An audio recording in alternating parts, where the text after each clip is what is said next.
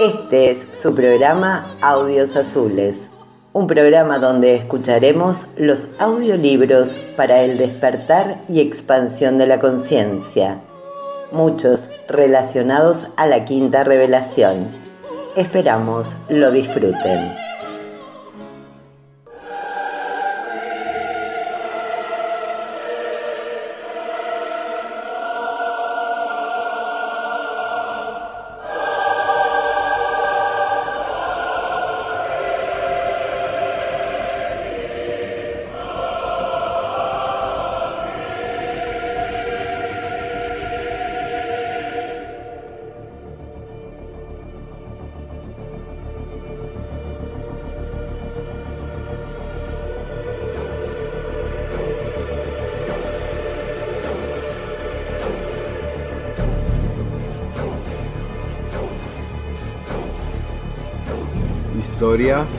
De los escritos de Urantia, de Larry Mullins, con la colaboración de Meredith Justin Strunger, traducción y adaptación de Ángel Sánchez Escobar.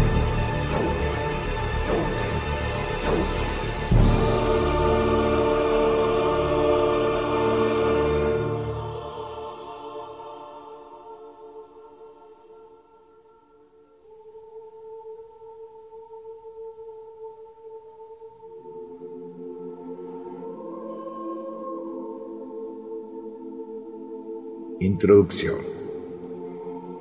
¿Hay inteligencias de orden superior en nuestro inmenso universo? ¿Saben que existimos? Suponiendo que existiesen esas inteligencias y se preocuparan por nosotros, ¿se pondrían alguna vez en contacto con nosotros para intentar ayudarnos? Dicho de otra manera, ¿tiene validez como premisa el concepto de revelación? ¿Qué nos revelarían o podrían prudentemente revelarnos unas inteligencias más desarrolladas y de mayor espiritualidad? Si alguna vez ha considerado esa posibilidad, esta historia de los escritos de Urantia le interesará. Urantia es el nombre dado en dichos escritos a nuestro planeta. Esta historia cubre un periodo aproximado de 50 años, desde 1906 a 1955 momento en que se publicó el libro Durante. Aunque se han imprimido ya casi medio millón de ejemplares en lengua inglesa, nunca hasta ahora se había realizado de manera documentada el relato de los acontecimientos, muchos de ellos desconocidos, que llevaron a su aparición a pesar de que éste represente el episodio más impresionante de nuestro turbulento siglo XX. El millón de palabras aproximado de los escritos de Urantia no constituye sino un intento sin precedentes de formular una extraordinaria integración de tres núcleos de conocimiento, hechos científicos, realidades espirituales y verdades filosóficas, que tradicionalmente se habían tratado de forma separada, como si formaran compartimentos estancos. En realidad, cada uno de estos contiene significados esenciales, aunque incompletos, sobre quiénes somos, de dónde venimos y hacia dónde vamos. Los escritos de Urantia hacen uso del más profundo conocimiento disponible de la época en que se escribieron para establecer entre estas tres disciplinas, ciencia, religión y filosofía, una relación extraordinariamente novedosa. Al hacerlo, no solo posibilitan nuevas conexiones entre ellas, sino que, con la aportación de un material de carácter revelado, se engrandecen conceptualmente. El resultado para la humanidad es una perspectiva integrada y enaltecida sin paralelo o precedente alguno. En los escritos encontramos testimonios que aluden a su carácter de revelación de los tiempos, pero es llamativo el hecho de que no reivindican para sí la infalibilidad. Dicen, los escritos, uno de los cuales es este, constituyen la más reciente exposición de la verdad que se haya realizado a los mortales de Urantia. Estos escritos difieren respecto de todas las revelaciones anteriores en el hecho de que no son la labor de un solo ser personal del universo, sino la combinación de exposiciones de muchos seres. Pero ninguna revelación es completa a no ser que intervenga el Padre Universal, y cualquier otro tipo de aportación celestial no es sino parcial, transitoria y adaptada prácticamente a las condiciones locales en el tiempo y en el espacio. Aunque a reconocer esto pueda tal vez restar fuerza y autoridad inmediatas a todas las revelaciones, en Urantia ha llegado el momento de ser francos al realizar estas afirmaciones, aunque se corra el riesgo de debilitar la influencia futura y autoridad de esta, la más reciente de las revelaciones de la verdad destinada a las razas mortales de Urantia. Página 1008, párrafo 2. Estos escritos son, sin lugar a dudas, profundamente religiosos. Sin embargo, no tratan de establecer una nueva religión, sino que intentan integrar de manera filosófica conocimiento científico evolutivo y verdad espiritual. Aunque parte de su contenido científico está obsoleto, si lo sustituyéramos por el conocimiento científico más actual, su amplia síntesis filosófica no dejaría de tener sentido.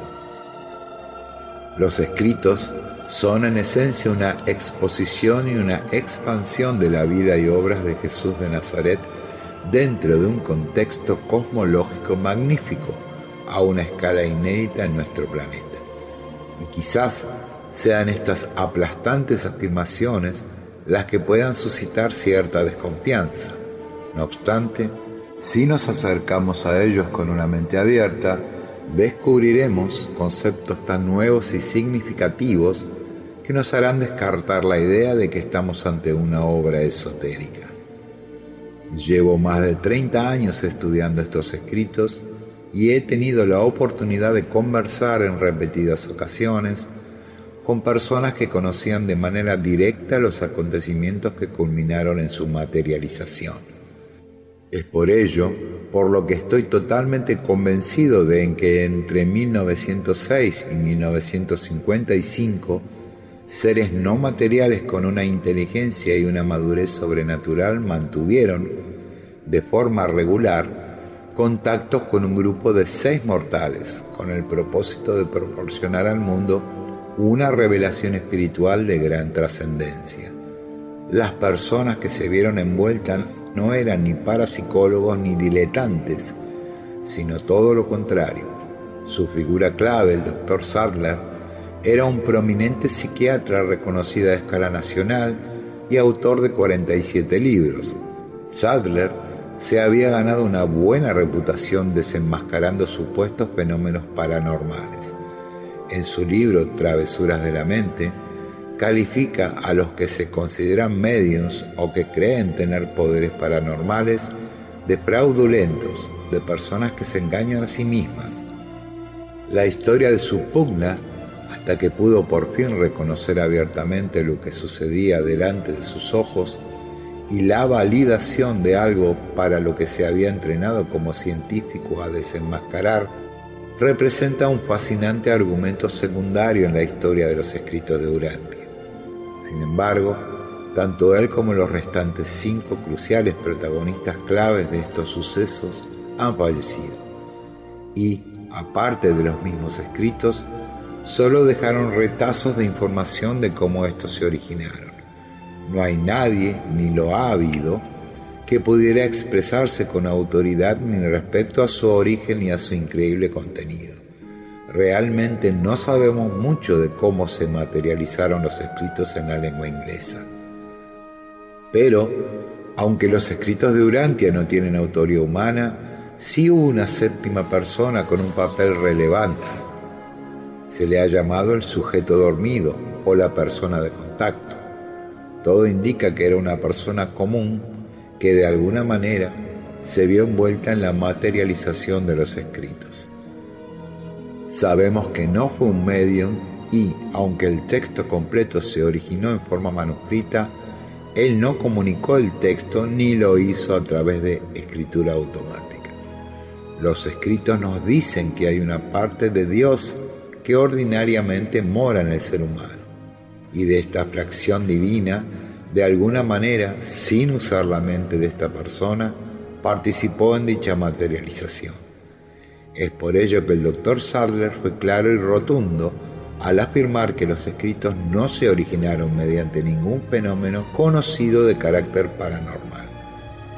Nunca se ha podido establecer la identidad del sujeto dormido y probablemente nunca se establecerá.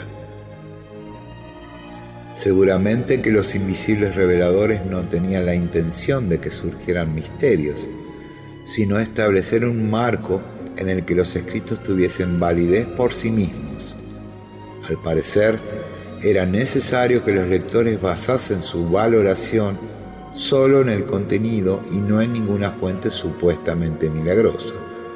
Por tanto, nunca se llegó a desvelar ni la identidad del sujeto dormido ni lo que el pequeño grupo de seis personas sabía sobre la mencionada materialización. No obstante, viendo como es el ser humano, para llenar ese vacío de información, no se ha dejado de hacer especulaciones sobre la identidad de la persona de contacto y sobre los procedimientos y circunstancias que dieron origen a los escritos de. Los escritos han recibido la atención de un gran número de personas, pero más que su contenido o mensaje espiritual, ha habido quien se ha centrado más en sus elementos apócrifos o, en un intento de desacreditarlos, en relatos erróneos sobre su origen y en supuestos defectos de personas relacionados con ellos. El contenido de los escritos ha atraído a una gran cantidad de personas, algunas más interesadas en los elementos apócrifos sobre su origen que en su mensaje espiritual. Hay, sin embargo, investigadores serios que han sabido alejarse tanto de estos detractores como de las estrambóticas suposiciones de algunos que se autodenominan urantianos muchos de los cuales creen tener una condición especial y están en exclusiva posesión de información privilegiada. Sin duda, todo esto puede generar y de hecho genera mucha confusión. No obstante, aunque dispersos y de distintas fuentes, se poseen datos históricos verificables suficientes como para aportar luz a esa confusión si sabemos acercarnos a estos con prudencia y discernimiento y trazar una cronología que de forma global resulte coherente y plausible. Siempre he albergado la esperanza de que alguna vez se contara con exactitud la historia de los escritos, pero esto no ha ocurrido. Por ello que me decidí a tomar esta iniciativa sabiendo que no iba a obtener la aprobación oficial. De todos modos, es importante aclarar que la historia que aquí se narra es la de los escritos y no la del movimiento urantiano.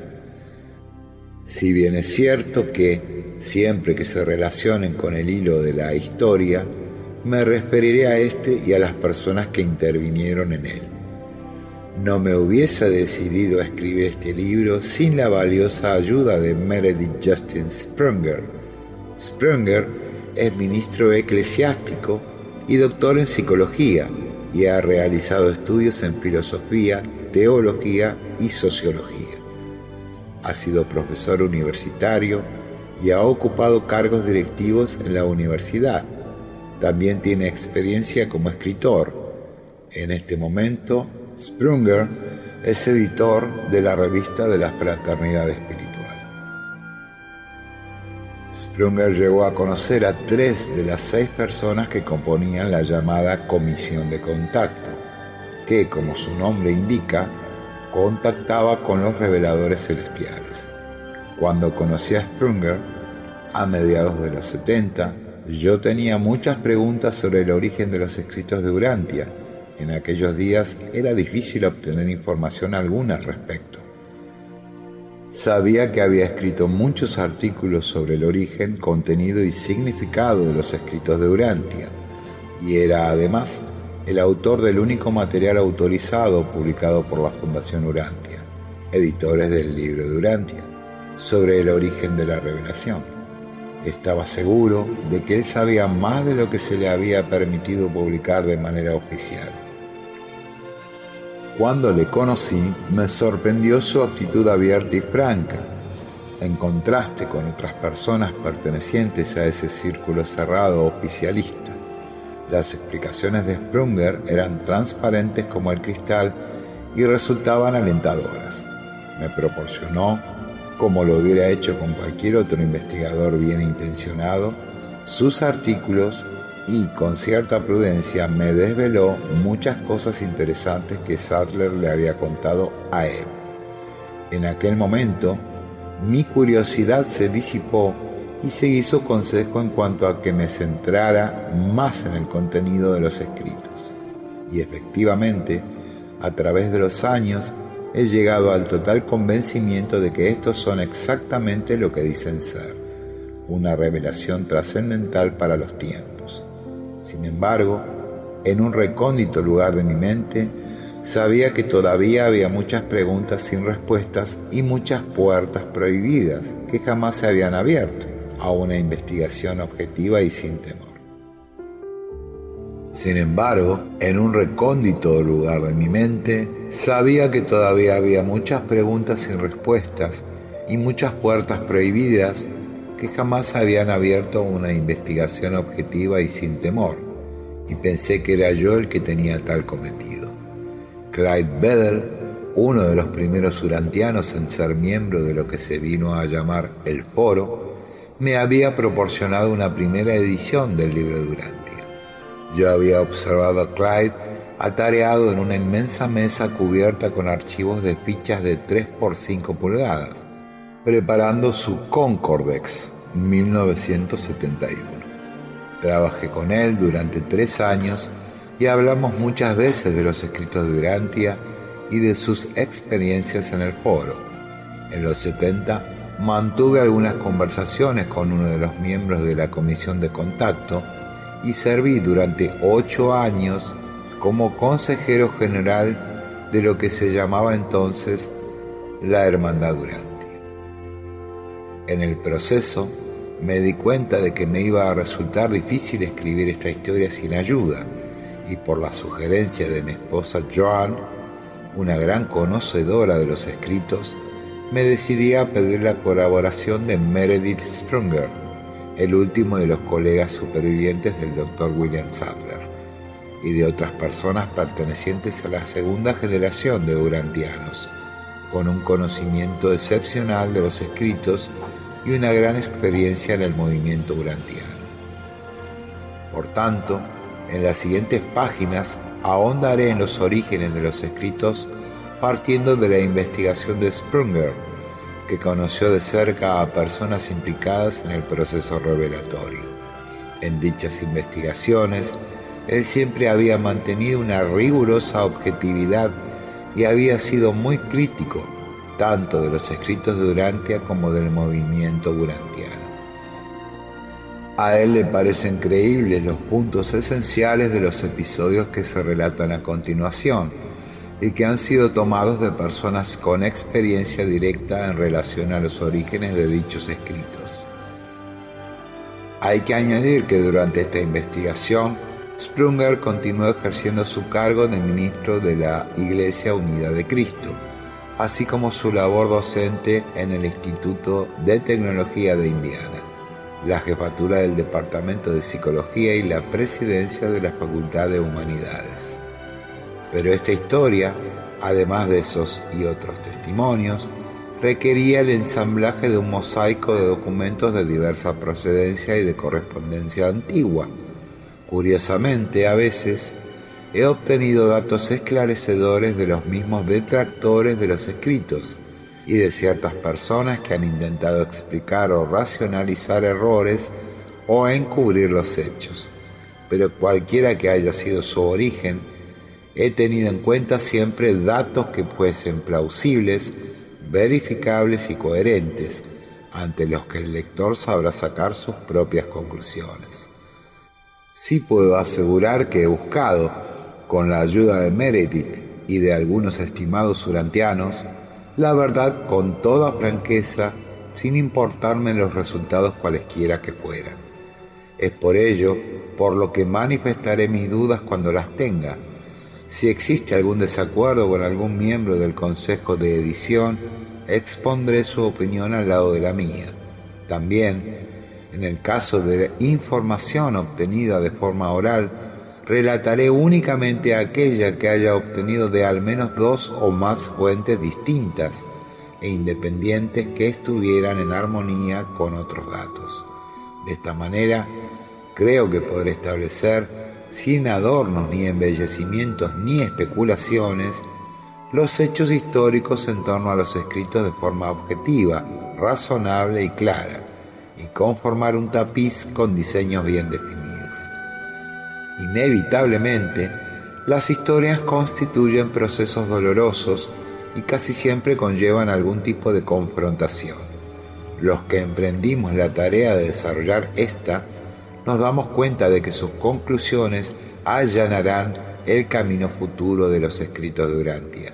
Pero hay mucho en juego porque chocan con los intereses de los que tratan de controlar la revelación no nos puede sorprender, pues, la virulenta respuesta que puede provocar nuestra interpretación de los hechos acaecidos en torno a los escritos, porque es esta, más que los mismos hechos, la que constituye el centro de nuestra argumentación histórica. Nos hemos esforzado por exponer una buena historia, pero nos damos cuenta de que no hemos dicho la última palabra hemos descubierto cabos sueltos que necesitan más investigación. Resumiendo, queremos alcanzar los siguientes objetivos con esta narrativa. Primero, establecer una base sólida de los hechos. Segundo, abrir todas las puertas hasta ahora cerradas e incentivar posteriores investigaciones. Tercero, trazar una guía para los futuros unantianos. En realidad, esto no es más que el comienzo. Capítulo 1 Desde luego que si esto no es una exacta descripción de la realidad, así es como debería ser.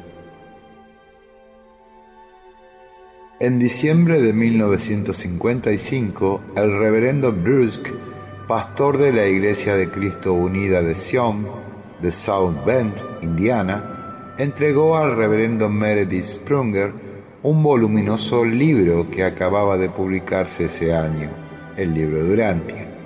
Aquel libro impresionaba por su tamaño. Tras sus pastas de un intenso color azul, había dos mil páginas y un millón de palabras. El juez Hammersheet me dio el libro, dijo Brusque. Algunos empresarios creen que es una nueva Biblia, su esposa y él sonreían mientras Meredith sujetaba el gran volumen entre sus manos y lo abría. Meredith dio un vistazo al índice. Los supuestos autores de los 196 escritos, incluidos en el libro, eran un reto a la credulidad incluso más que los títulos de estos. El segundo escrito se titulaba La naturaleza de Dios, por un consejero divino. Otro, el universo de los universos, por un perfeccionador de la sabiduría. Otro más, los seres personales del gran universo, al parecer escrito por un mensajero poderoso. Con aquello bastaba para dejar de interesarle y encontrarlo además absurdo. Sprunger leyó a Erin, su esposa, que estaba sentada al lado de él, algunos de los títulos y todos esbozaron una leve sonrisa ante la ingenuidad del juez Hammersheet. Finalmente cerraron el libro. Sin embargo, los dos ministros y sus esposas sentían un profundo respeto hacia Hammersmith por sus contribuciones a la iglesia de Sion. Era una persona muy estimada dentro de la iglesia de Cristo el juez había desempeñado un papel fundamental en la construcción del Hospital Infantil de South Bend e incluso había donado una capilla a la Facultad de Helmhurst. Pero a pesar de todo, no había otra forma de ponerlo, el libro de Urantia debía ser alguna forma de engaño. Sprunger puso el libro a un lado y dio por sentado que aquel día de 1955 sería la última ojeada que le daría, pero se equivocaba. Un mes más tarde, Sprunger, que era vicepresidente de la Junta de la Conferencia Indiana Michigan, fue a recoger al juez Hammersmith para llevarlo a una reunión del consejo que tenía lugar en Jackson, Michigan. Durante las dos horas y media que duró el viaje, este le comentó, de forma cautelosa, la investigación que había estado llevando a cabo sobre el fenómeno del espiritismo. Hammersmith había perdido a su esposa hacía una década y había recurrido a la práctica del espiritismo, pero no estaba demasiado impresionado con lo que había descubierto. Al ver que a Sprunger no le inquietaba hablar del tema, el juez directamente le dijo, tengo un libro que me gustaría que leyera y me diera su opinión. Sprunger mantuvo la mirada fija en la carretera y en el crudo día de enero reflejado en el paisaje detrás de él. Se imaginaba lo que vendría a continuación, pero sin querer herirle, le dijo, Está bien, juez, mándemelo. En una semana le llegó un paquete con Durance Book. En los meses que siguieron, Sprunger leyó algunos de los pasajes de la voluminosa obra, formándose una opinión rápida de los escritos que contenía y llegando a creer que los esotéricos nombres que allí aparecían eran alguna forma de teosofía. De todos modos, aquel año se llevó el libro con él a sus vacaciones para leerlo, pero encontró otras cosas más interesantes que hacer y no le prestó demasiada atención. En septiembre de 1956 solo lo había leído muy por encima. Sin embargo, al darse cuenta de que al mes siguiente se reuniría con el juez, se vio en la necesidad de prestarle algo más de atención para poder salir del paso de alguna manera. Así pues, decidió leer un pequeño grupo de escritos y decirle con franqueza al juez lo que pensaba de ellos. Sprunger empezó de nuevo a examinar el índice. Al hacerlo, recordó que había una gran sección dedicada a la vida y enseñanzas de Jesús de Nazaret, que por su formación académica le sería fácil analizar. Él ya había leído publicaciones parecidas como el Evangelio de Acuario, que narraba igualmente los primeros años de vida de Jesús, pero las historias apócrifas de Jesús modelando pequeños pájaros de barro para darles después vida, no le parecían muy verosímiles. Comenzó entonces a leer el relato de la vida de Jesús, aunque sin encontrar lo que esperaba, ya que poco a poco aquella lectura le cautivó porque sonaba a verdad, a historia auténtica. Y a medida que leía la vida de Juan el Bautista y la comparaba con la del Nuevo Testamento, más sorprendido se quedaba. Hasta echó algunas lágrimas ante el retrato tan real de la vida del Maestro. Al terminar el último de los escritos de la parte 4, La fe de Jesús, y cerrar el libro, se dio cuenta de que estaban en armonía con los hechos narrados en el Nuevo Testamento. Llegó incluso a creer que lo que tenía ante sí no era sino la más profunda e inspiradora vida y enseñanzas de Jesús jamás antes publicada. Debido a aquella inesperada elevada calidad de las 700 páginas de la parte 4, Sprunger se sintió impulsado a leer el resto del libro, desde el prólogo.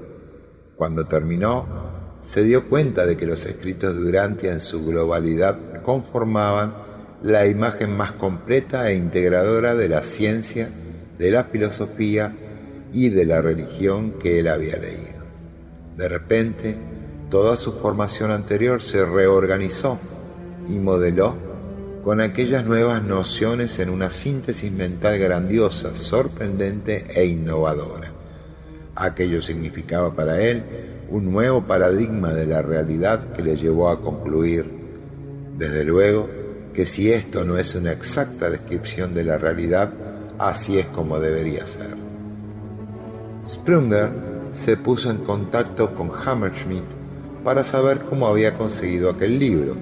El juez, que se alegró mucho al ver su interés, le dijo que a través de un amigo suyo llamado Harrad, un próspero hombre de negocios cofundador de la National Standard Company. Harrad era miembro de un grupo que se había formado en Chicago y que de alguna manera había conseguido el libro al principio. Organizaron un almuerzo y allí éste le explicó que el responsable del grupo que lo había publicado se llamaba William Sadler. Sprunger se sorprendió ya que conocía al Dr. Sadler por su reputación. Sadler había estudiado en el extranjero con Freud y Young y se le había considerado como el padre de la psiquiatría americana. Sadler era profesor universitario y prolífico escritor. Además, Meredith tenía amigos que habían hecho con él un curso de asesoramiento pastoral en el Seminario Teológico de McCormick. Harrod, que quería obsequiar ejemplares del libro de Urantia a algunos de los ministros compañeros de Sprunger en la Iglesia Unida de Cristo, extendió un cheque con la suficiente cantidad para pagar una docena de libros y se lo dio. Más tarde, Sprunger entregó a doce de estos un ejemplar del libro, con la excepción de uno de estos jóvenes ministros que reconoció no haberlo leído los demás se quedaron tan impresionados con su lectura como el mismo Sprunger. Cuando Sprunger reveló lo poco que sabía de los orígenes del libro a partir de Harrod, el grupo de ministros, en un intento por averiguar la autenticidad histórica de los acontecimientos que llevaron a este, inició un riguroso estudio del libro y un análisis de las publicaciones de Sadler. Una de estas, Travesuras de la Mente, trucos y decepciones del subconsciente y cómo lidiar con ellos, de 1929, les iba a proporcionar algunos datos relevantes para su investigación. Travesuras de la mente. Es interesante observar que de toda su importante y extensa producción escrita, el Dr. Sadler solo menciona en una de las ediciones de este libro la de 1929, el proceso que desembocaría en la materialización de los escritos de Urantia. Sadler eliminaría ese comentario en ediciones posteriores. En el momento de escribir Travesuras de la Mente, se conocía a Sadler como uno de los principales desenmascaradores de los fenómenos paranormales. En este libro se desacreditan esos supuestos mensajes del mundo espiritual como productos de la conciencia marginal del ser humano. En el prólogo del libro, Robert Gold, doctor y catedrático de psicología en Northwestern University, dice, Hoy en día, los psiquiatras afirman que en el fondo de nuestra personalidad existen pozos de memoria en estado latente que pueden dar una total explicación de los fenómenos relacionados con los sueños, con la escritura automática, con las comunicaciones espiritistas y de muchos otros fenómenos que tienen que ver con la histeria, la disociación y otros estados psíquicos anormales. En su libro, Sadler, basándose en su experiencia, clasifica todos esos fenómenos paranormales en tres categorías autoengaño, enfermedad de tipo emocional, fraude. Para demostrarlo, Sadler expone el historial clínico de los muchos casos investigados. Sin embargo, el grupo de ministros encontró una especie de contradicción en su firme posición profesional. Cuando Sadler dice, quizás se deba modificar esta afirmación y añadir que existen posiblemente una o dos excepciones a esta clasificación general de los llamados mediums y personas con facultades paranormales. Hace muchos años estuve al corriente de un fenómeno de este tipo de carácter muy extraordinario, que tuve el privilegio de observar de forma periódica desde ese momento, y del que espero algún día dar una información más completa por lo singular del caso. Pero me adelanto a decir que en ninguna de mis observaciones de esta persona ni de las peculiares experiencias relacionadas realizadas durante la noche hubo nada que indicara que se tratara de espiritismo. De hecho, en los contactos de esta persona con las supuestas fuerzas dominantes en esos momentos, sean cuales fuesen, éstas se mostraban de una manera radical contrarias y en desacuerdo con aquellas creencias basadas en la idea de que los seres fallecidos volvían para participar en los asuntos del mundo de los vivos. Una nota al pie de página llevó a estos a un apéndice al final del libro, donde descubrieron que, efectivamente, Sadler se desdecía de sus anteriores opiniones. Allí, Sadler menciona dos casos, aunque solamente había podido estudiar uno de ellos en profundidad. Y dice el doctor Sadler, la excepción tiene que ver con un caso peculiar de fenómeno psíquico que me encuentro incapaz de clasificar y que me gustaría mucho relatar de forma completa, si bien esto no es posible debido a una promesa que no puedo violar.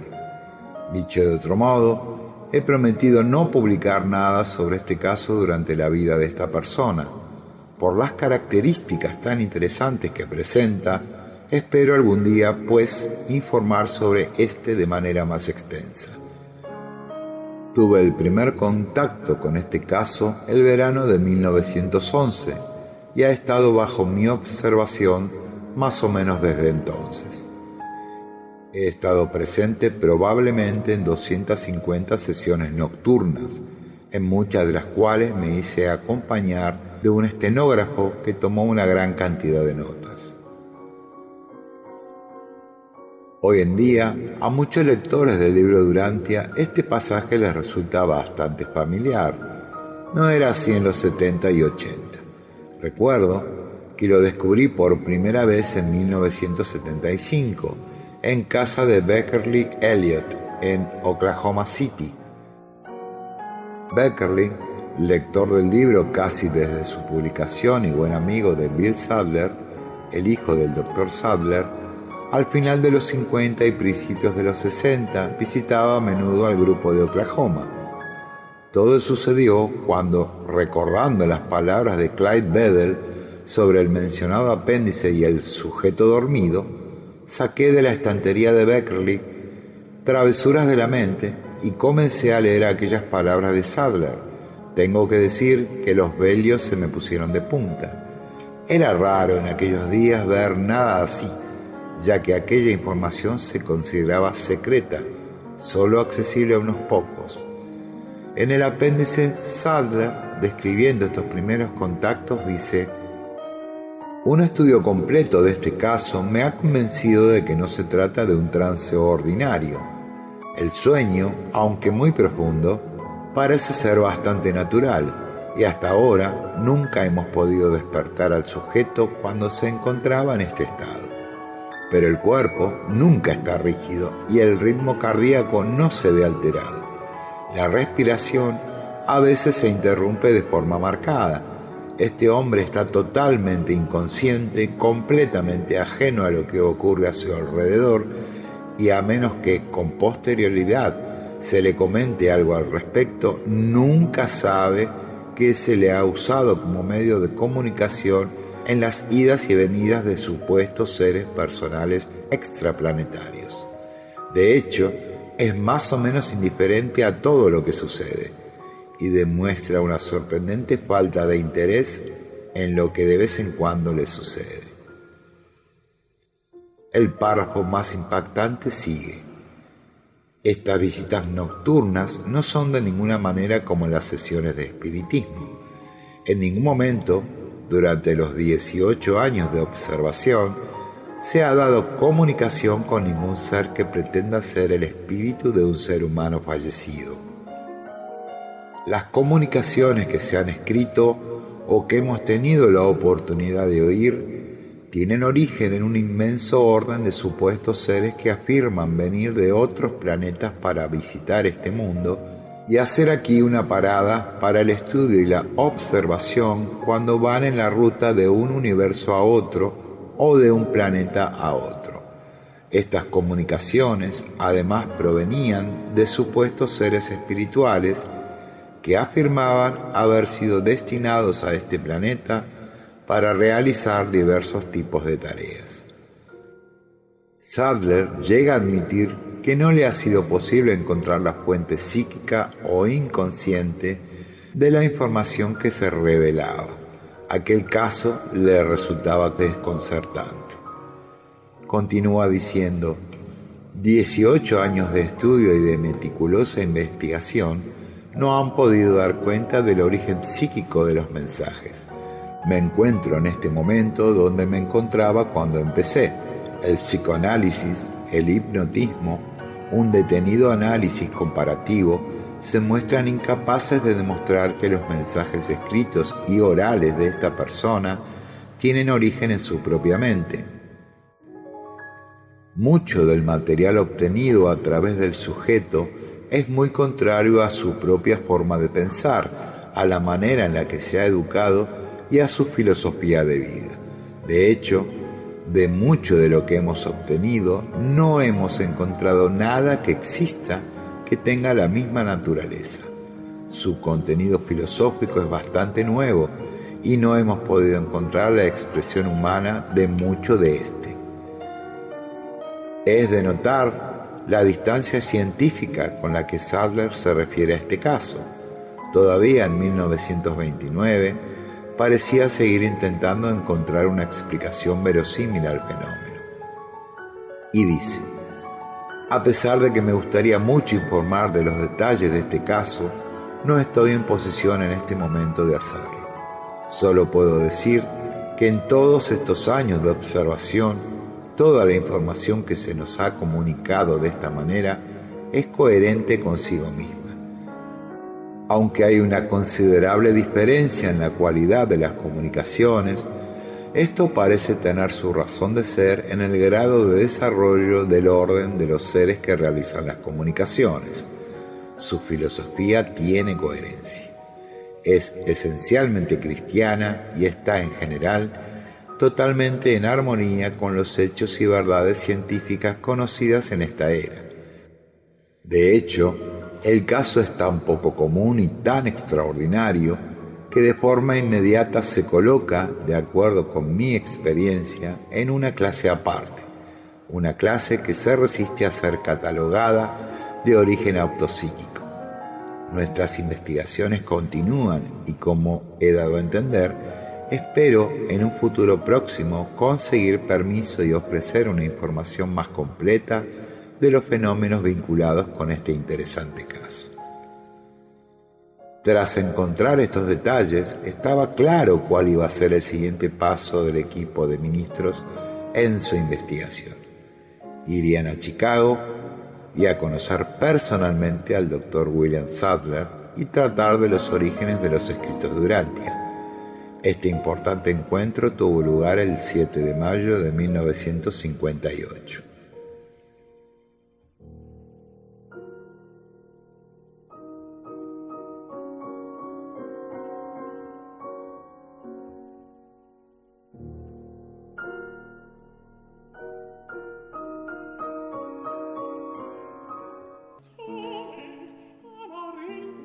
Ojalá y hayan disfrutado de audios azules. Les solicitamos escribirnos y mandar sus comentarios y sugerencias a nuestras redes, todas ellas como Casa MEC. Visiten nuestro canal en YouTube e inscríbanse.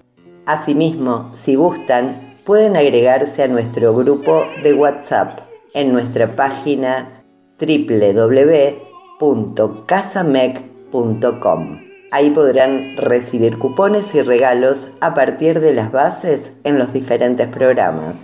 Les agradecemos y los esperamos en la próxima emisión.